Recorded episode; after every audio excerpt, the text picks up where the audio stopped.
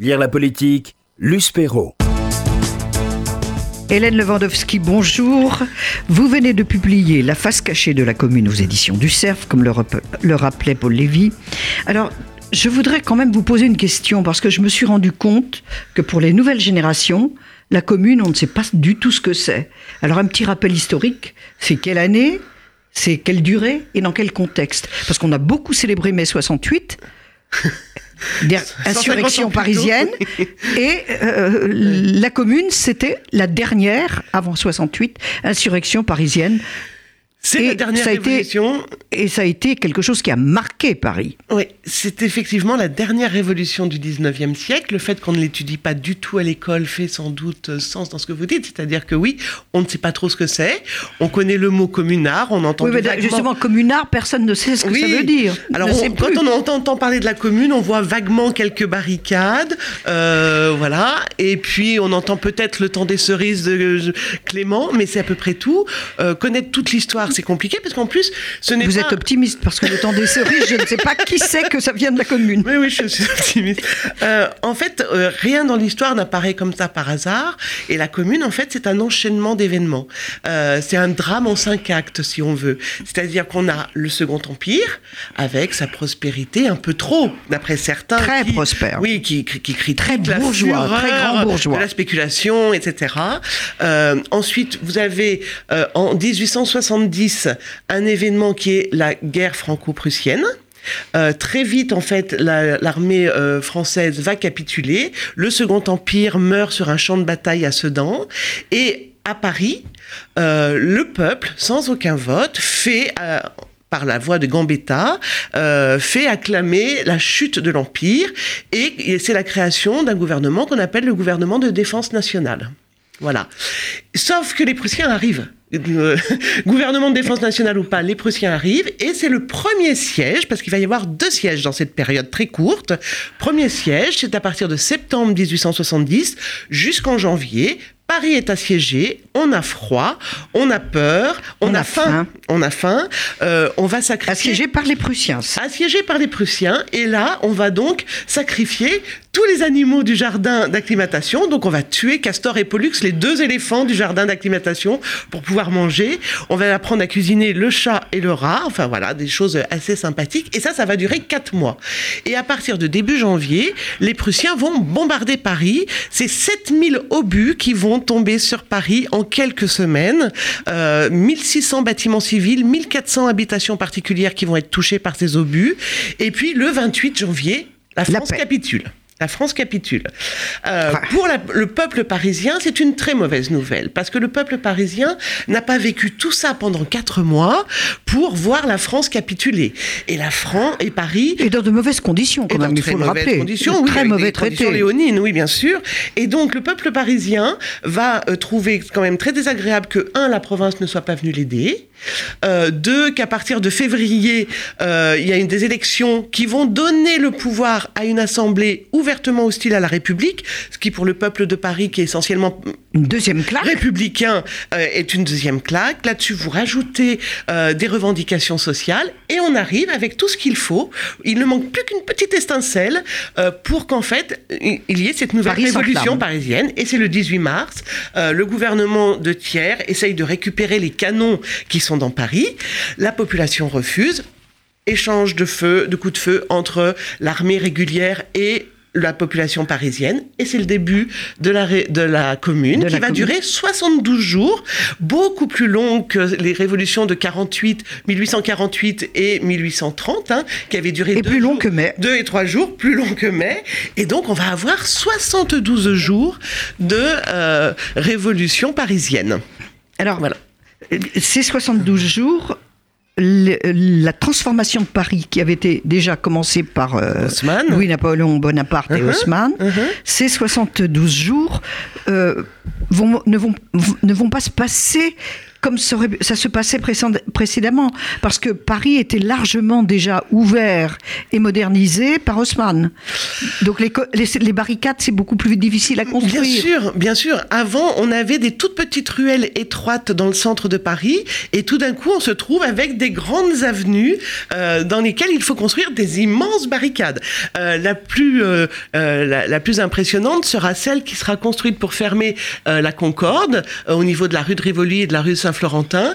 Et là, on va avoir une barricade énorme qui va, imaginez aujourd'hui, du ministère, ancien ministère de, la, Marine, jusqu'aux Tuileries et qui monte jusqu'à deux étages sur les immeubles autour. Donc vous imaginez, et elle va très peu servir parce qu'en fait, dès que l'armée versaillaise va rentrer dans Paris, euh, les, communards vont partir et elle va très peu servir. Donc, bon, sauf qu'en 72 jours, on a le temps d'avoir de l'imagination et on a le temps de réaliser des grandes, grandes barricades. Et il y en aura à peu près 900 dans tout Paris. Alors, expliquez un peu les Versaillais, euh, le deuxième siège. Après les Prussiens, les Versaillais. Donc Paris retrouve sa vie parisienne après la, capitulation, sauf que le 18 mars, comme on l'a dit, il y a donc la, la, commune qui commence. Et puis, euh, le soir même du 18 mars, Adolphe Thiers, le gouvernement et toutes les administrations vont se réfugier à Versailles en attendant de reconstituer l'armée et de pouvoir reprendre Paris euh, au communard. Versailles, c'est un très mauvais signe pour les républicains. Alors, c'est un très mauvais signe pour les républicains et c'est vrai que ça joue dans la montée en puissance euh, de l'exaspération parisienne. Ceci dit, dans un premier temps, Adolphe Thiers voulait aller à, Fontainebleau, sauf que Fontainebleau n'était pas assez grand pour accueillir tout le monde. Mais c'est vrai que les communards y voient quand même un très ça mauvais signe. Ça rappelait d'autres souvenirs quand même, d'autres républiques. Oui, oui, oui, tout à fait. Euh, et donc, le 2 avril, l'armée française l'armée régulière, ce qu'on appelle l'armée régulière, les celle, Versaillais. celle des Versaillais, va commencer à assiéger Paris, et c'est le deuxième siège qui commence, euh, sauf qu'entre-temps, entre la capitulation fin janvier et début mars, on a pu faire re-rentrer de la nourriture dans Paris, donc ça sera moins dur pour les Parisiens quand même, mais à partir du 2 avril, donc l'armée versaillaise assiège Paris, et à partir du 8 avril, le premier obus versaillais tombe sur Paris, sur l'Arc de Triomphe. Euh, donc c'est aussi ça un symbole. Et c'est surtout que en fait, vous imaginez donc le gouvernement euh, qui est installé à Versailles et entre Versailles et Paris, il y a le Mont Valérien avec des batteries qui, sont en train de pilonner et ils vont ravager tout l'Ouest parisien. C'est-à-dire que les sept rues principales de Neuilly ne vont ressembler plus qu'à un tas de cailloux. Il n'y aura plus rien. Auteuil, Passy, tout l'Ouest parisien va être totalement ravagé par l'armée qui veut rentrer, pouvoir rentrer dans, Paris. Alors on va accélérer peut-être un peu les choses et donc le 21 mai, l'armée euh, française parvient à rentrer justement par ce petit coin-là, par les beaux quartiers il y a vraiment plus personne des communards qui défendent ce coin-là, donc c'est assez facile. Et donc il y a 60 000 soldats qui rentrent dans Paris. Et le 22 mai, petit à petit, euh, tout ça progresse. Et le 22 mai, l'armée régulière a déjà repris un tiers de la ville. Et ils arrivent dans le, enfin, dans le centre de Paris, parce qu'en fait, les communards, pour prendre le pouvoir, se sont très logiquement installés dans des lieux de pouvoir. Et donc, avec l'armée qui arrive, il y a panique, il y a donc des échanges, il y a des combats dans les rues, mais il y a aussi besoin de, de prendre la fuite. Et donc que font, que font les communards pour prendre la fuite? Eh bien, ils allument des, barrières, voilà, des barrières de feu pour essayer de se protéger de l'avancée euh, de l'armée. Et donc, ils vont incendier les lieux dans lesquels ils sont. Et donc, le premier bâtiment à prendre feu va être la Légion d'honneur. Le palais d'Orsay qui euh, abrite la Cour des comptes juste en face, là où aujourd'hui on a le musée d'Orsay, va prendre feu également, plus tous les autres bâtiments publics de la rue de Lille. Mais oui, c'est ça. C'est les archives de la caisse des, la Cour des comptes, c'est la caisse des dépôts et consignations. Et la rue de Lille va s'embraser d'un seul coup le 23 à 18 h euh, et euh, ça va être une des rues les plus sinistrées de Paris.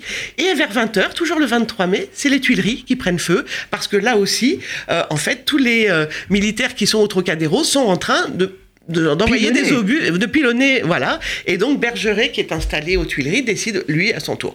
Et petit à petit, en fait, Paris va devenir un immense brasier parce qu'au fur et à mesure que l'on repousse les communards vers l'est parisien, eh bien ils vont incendier les euh, euh, les monuments et donc ça va être le Palais Royal, l'Hôtel de Ville, euh, voilà, ça va être la, le, le, Palais de Justice, puis les docks de Belleville, tout ça. Et puis alors au dock de Belleville, en plus, on a des matières inflammables, donc tout ça, voilà. Ça... Donc il y a les incendies allumés par les communards, un vrai feu de joie, un vrai feu de joie qui rencontre bien sûr l'alcool qui est dans les bars et les restaurants qui rencontrent l'alcool qui est aussi dans les pharmacies. Et donc, on a un feu de joie, effectivement, dans Paris. Alors, Paris brûlé, Paris éventré, Paris bombardé. Oui. Euh, c'est quand même, ça fait, ça fait beaucoup pour, pour les. Et, donc les communards vaincus, bien sûr. Oui, oui. Mais déjà, à cette époque-là, les intellectuels prennent feu et flamme, si j'ose dire, oui. partis pour ou contre cette commune et ses communards. Il y a un duel entre Zola et Hugo, pour et contre, et c'est très intéressant de voir que des gens qui sont proches tout de même, oui. ne pensent pas la même chose. Alors, il y a Pourquoi Alors, il Expliquez cette, euh, cette différence d'approche. Alors, il y a une chose vraiment très intéressante, c'est qu'en fait, à la même époque, il y a euh, une bataille entre monarchie et république. Or, les intellectuels comme Zola, qui veulent d'une république, ont très peur que les dérapages de la commune euh, apporte la preuve qu'on ne peut pas avoir de république, puisque les communards, eux, ce qu'ils veulent, c'est une république démocratique et sociale. Et c'est vraiment leur première revendication. Et donc, il y a plein de républicains intellectuels comme Zola, comme Georges Sand, etc., qui vont, en fait, euh, accuser la commune de venir euh, faire échouer l'avènement d'une république modérée. Et donc Émile Zola euh, se, sentira, se dira même soulagé du bain de sang que devient prendre le peuple parisien, en espérant que ça l'amènera à être plus sage pour la suite. Donc là, il n'y a pas. C'est aussi pour ça, la commune est aussi un peu mal aimée à cause de ça. C'est qu'à cette époque-là, les républicains euh, veulent euh, que la République arrive, mais pour ça, il ne faut pas justement qu'il y ait de dérapage. On est quand même très proche de la situation d'aujourd'hui. La gauche était déjà divisée. de toute manière, euh, l'histoire est toujours pleine d'enseignements et les mêmes causes apportant les mêmes effets, c'est bien de s'y intéresser d'un peu près. oui, on comprend mieux ce qui s'est passé. Alors, il y, a, quelque chose. Paris, donc, vraiment est vaincu. Oui, en plus, c'est le pire. Euh, il faut reconstruire. Et alors là, c'est quand même pas très simple parce que il y a des palinodies interminables pour la reconstruction des Tuileries, la, la reconstruction du quartier d'Orsay, euh, la reconstruction d'hôtels de ville, symbole du pouvoir des Parisiens. Euh, tout ça est éventré, euh, en ruine, incendié, oui, oui, incendié, brûlé, enfin calciné, mm. il ne reste pratiquement rien. Et le pays est exsangue parce qu'il a fallu payer la, une somme énorme aux Allemands. Mm. Donc, euh, et, la France est en plus diminuée de deux provinces, très riches. Donc, comment, comment la, République, la troisième, s'y prend-elle pour reconstruire Paris? Euh, alors il va y avoir un, quelque chose de tout à fait étonnant après le 28 euh, mai, c'est-à-dire que donc euh, on a eu cette semaine sanglante avec les incendies, 10 à 20 000 morts quand même. Hein. On est oui, les Parisiens ont vraiment donné beaucoup. On est vraiment sur un drame. Et le 29 mai, très très étonnant, les journaux sont obligés de faire passer des articles dans la presse, les, journalistes pour dire bon d'accord, on, on, vient de vaincre la commune, mais c'est pas une raison pour être aussi gai, car en fait dès le 29 mai, Paris retrouve la vie parisienne. Il y a à nouveau euh, des terrasses de café, les gens sont heureux de vivre et et, ça rappelle quelque chose. Et Paris détruit, Paris détruit devient une promenade touristique. C'est-à-dire que provinciaux, parisiens, étrangers viennent visiter les ruines de Paris comme on irait visiter euh, le, Rome euh, antique. Euh, le Parthénon ou, oui, et ça relance l'économie. Et ça relance l'économie. C'est-à-dire qu'on va vendre des albums, on va vendre des, photos, des albums photographiques. On, il y a même quand même quelques petits filous qui vendent sous le manteau des petits morceaux, des, des monuments détruits. Et on va même avoir les Cooks Tours de Londres qui viennent, qui sont les premiers voyages organisés qui viennent avec des flopées d'anglais qui se déversent sur Paris et qui achètent, qui prennent en photo, etc. Les hôtels distribuent des plans avec les photos des monuments détruits qu'il faut aller visiter. Et tout ça, c'est une première relance de l'économie. Et puis après, il va y avoir une deuxième chose très étonnante, c'est qu'on pourrait croire nous, vu d'ici, on se dit que c'est épouvantable, qu'on a perdu les, les, Tuileries, on a perdu l'hôtel de ville du Bocador. Et pour nous, aujourd'hui, historiens de l'architecture du XXe siècle, c'est évidemment une période sinistre. Mais pour les gens de l'époque, c'est pas du tout ça. Il faut toujours faire attention à la perception que l'on peut avoir d'un événement 150 ans plus tard.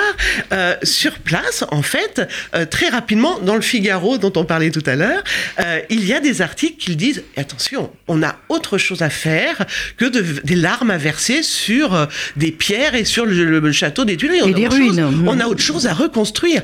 Et en fait, ce que veut la bourgeoisie de l'époque, c'est que se débarrasser. Mais c'est se débarrasser. Business en fait, c'est se débarrasser de ces monuments publics de prestige qui coûtent cher, qui sont inutiles à, leurs yeux, et avoir à la place des équipements utiles, c'est-à-dire des hôtels pour recevoir les touristes, les hommes d'affaires, des gares avec des trains pour les transporter. Et donc très rapidement, l'argent revient. revient. Il y a même des il y a même des gens qui écrivent dans les journaux pour dire ne reconstruisez surtout pas ces Tuileries. Ça nous empêche de passer de la rive gauche à la rive droite. Construisons plutôt une rue où on peut passer en voiture. On a même parlé d'un souterrain. Mais oui, oui, oui, il y a eu Ça, c'est très intéressant. Il y a eu toute une idée de souterrain juste avant, et puis là, les, Tuileries brûlées, ben, il n'y a même plus besoin de souterrain puisqu'il y a déjà une on rue. traverse. Donc voilà. Alors, on peut remercier quand même les communards et les, les gouvernements successifs Mhm. de la Troisième République d'avoir pris au bout du compte la décision de ne pas euh, reconstruire les Tuileries, parce que nous avons, grâce à cela, le Grand Louvre et la pyramide. Mais c'est vrai qu'on vrai ou faux? Il y a toujours deux facettes. Il y a toujours deux facettes. C'est vrai. Euh, on peut regretter de ne pas avoir les Tuileries Là, c'est l'historienne que peut, je provoque un peu. Non, mais c'est vrai. On peut regretter de ne pas avoir les Tuileries de Catherine de Médicis. Mais à l'époque, ils trouvaient tous que c'était très inconfortable, que ce palais euh, avait été fait de briques et de broc à force de vouloir rajouter des choses dessus et que ça ne ressemblait plus à rien. Et c'est vrai que vous avez raison. On a réussi aujourd'hui à en faire autre chose. Et Dieu sait si euh, la pyramide de Monsieur Paye a été très, très, très critiquée au moment où elle a été faite, et alors que maintenant elle fait partie du paysage. Ah bah, L'architecture, est... c'est du long terme. C'est du long terme. Et pour l'histoire, c'est aussi du long terme. C'est aussi du long terme. Alors, le quartier d'Orsay tout détruit, comment oui. ça, comment ça s'est terminé? Eh ben, en fait, le problème du palais d'Orsay, par exemple, c'est vraiment l'anecdote la plus rigolote dans cette histoire-là, car oui, il y en a, c'est que le palais d'Orsay, qui aura mis, qui, qui accueillait euh, la Cour des comptes, va mettre 27 ans à être détruit. Donc, vous imaginez à la place de la gare d'Orsay, donc on est en plein centre de Paris, un bâtiment de trois étages, sans toiture, plus de vitres, des ronces de partout qui sont en train de reprendre euh, leur place, et pendant 27 ans, on va se poser la question on le reconstruit, on le reconstruit pas à l'identique, qu etc. Fait de ça et comme par hasard, le jour où on décide de faire l'exposition universelle de 1900 au Champ de Mars, on se dit mais c'est le lieu idéal pour construire une gare. Et donc les 27 ans d'atermoiement s'arrêtent en deux mois, en deux mois pour prendre la décision de construire une gare. Alors pour reconstruire Paris, il y a quand même eu un, un, un énorme problème. C'est comme après la révocation de l'exécution de protestants mmh, ou l'exil, là c'est pareil, on a exécuté les, les, communards qui étaient en majeure partie des ouvriers, mmh, mmh. et donc on les a forcés à l'exil. Donc il n'y a plus le savoir-faire. Comment Paris s'en sort là? C'est vrai qu'il faut, faut absolument faire revenir, parce qu'en effet, beaucoup sont, soit sont morts, soit ont été déportés, soit ont réussi à prendre la fuite et sont partis euh, euh, utiliser leur savoir-faire à Londres, euh, en Belgique, etc. Et donc tout d'un coup, il faut faire revenir ce qu'on avait vraiment critiqué Haussmann là-dessus, qui avait fait venir de province trop de bras, qui allait évidemment à un moment donné forcément prendre les fusils, c'est bien connu. Euh, donc tout d'un coup, on refait exactement la même chose. Il faut faire revenir des bras de province et d'étrangers pour pouvoir reconstruire Paris parce qu'il y en a besoin.